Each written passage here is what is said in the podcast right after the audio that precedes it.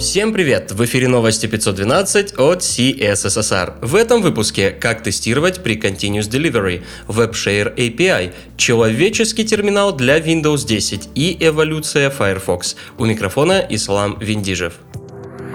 Интересные публикации. Тестирование. Как его организовать и как правильно выбрать стратегию для Continuous Delivery. Как можно ошибиться. Об этом рассказывает Виктор Чирку на Simple Oriented Architecture. Приводит примеры, раскрывает понятия и объясняет, как с помощью базовых вопросов сделать все как надо. Обходим дом деревья как Тарзан. Джеймс Синклер в своем блоге с помощью карирования и рекурсии показывает, как осуществить траверс дерева, используя встроенные методы работы с массивами. Фернандо Альварес выложил статью на медиуме, где пошагово, создавая с нуля приложение, показывает, как реализовать Dependency Injection в Vue с помощью TypeScript и библиотеки Inversify Props. Ссылка на GitHub прилагается.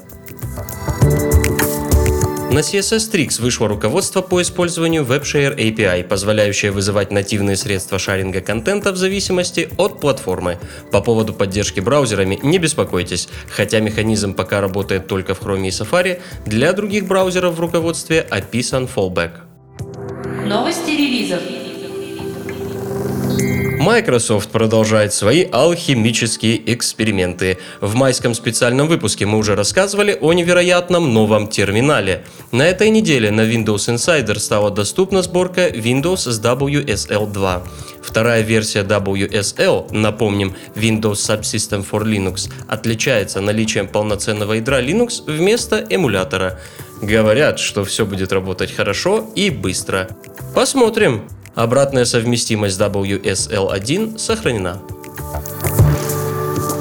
Вышел промежуточный релиз Firefox 67.02 с рядом фиксов, среди которых исправление ошибки при использовании Privacy Filter и фикс уязвимости, позволяющий открыть локальный файл в Internet Explorer. Также были обновлены Dev и бета-каналы Google Chrome. Доступна Dev-версия Chrome 77 и бета-версия Chrome 76. Завершает неделю релиза Laravel версии 5.8.22, основой которого стали новые методы MorphWidth, Contains All и новая директива Component First. Этот релиз стал седьмым за последние два месяца.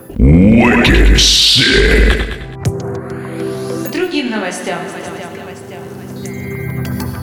Firefox планирует попробовать себя на нише монетизации и анонсирует Firefox Premium. Это пакет услуг, который может включать такие элементы, как онлайн-хранилище и VPN. Пакет будет распространяться по подписке и иметь бесплатную триальную версию. Запуск Firefox Premium запланирован на октябрь. Кроме того, в блоге Mozilla вышла статья об эволюции бренда Firefox. Показали новые логотипы сервисов, поделились новым видением. Разработчики планируют расширять принципы формирования этого бренда, и в этом им должно помочь сообщество. Поэтому в комментариях к статье все желающие могут оставлять свои идеи и пожелания относительно развития огненной лисы. Mail.ru и Beeline обменялись взаимными SMM-ударами ВКонтакте. Началось все с того, что абоненты Beeline сообщили о проблемах с доступом к сервисам Mail.ru Group. При этом Beeline подчеркнул, что на их стороне проблем нет и посоветовал использовать Яндекс сервисы.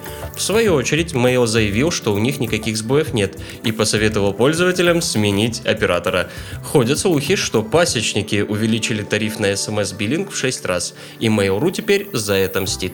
Пользовательские бои продолжают вестись на всех уровнях, от Яндекс Новостей до комментов в интернет-изданиях. О готовности вмешаться объявила Федеральная антимонопольная служба. Все ссылки на инфоповоды и сопутствующие публикации ищите в описании. С вами был Ислам Виндижев. До встречи через неделю.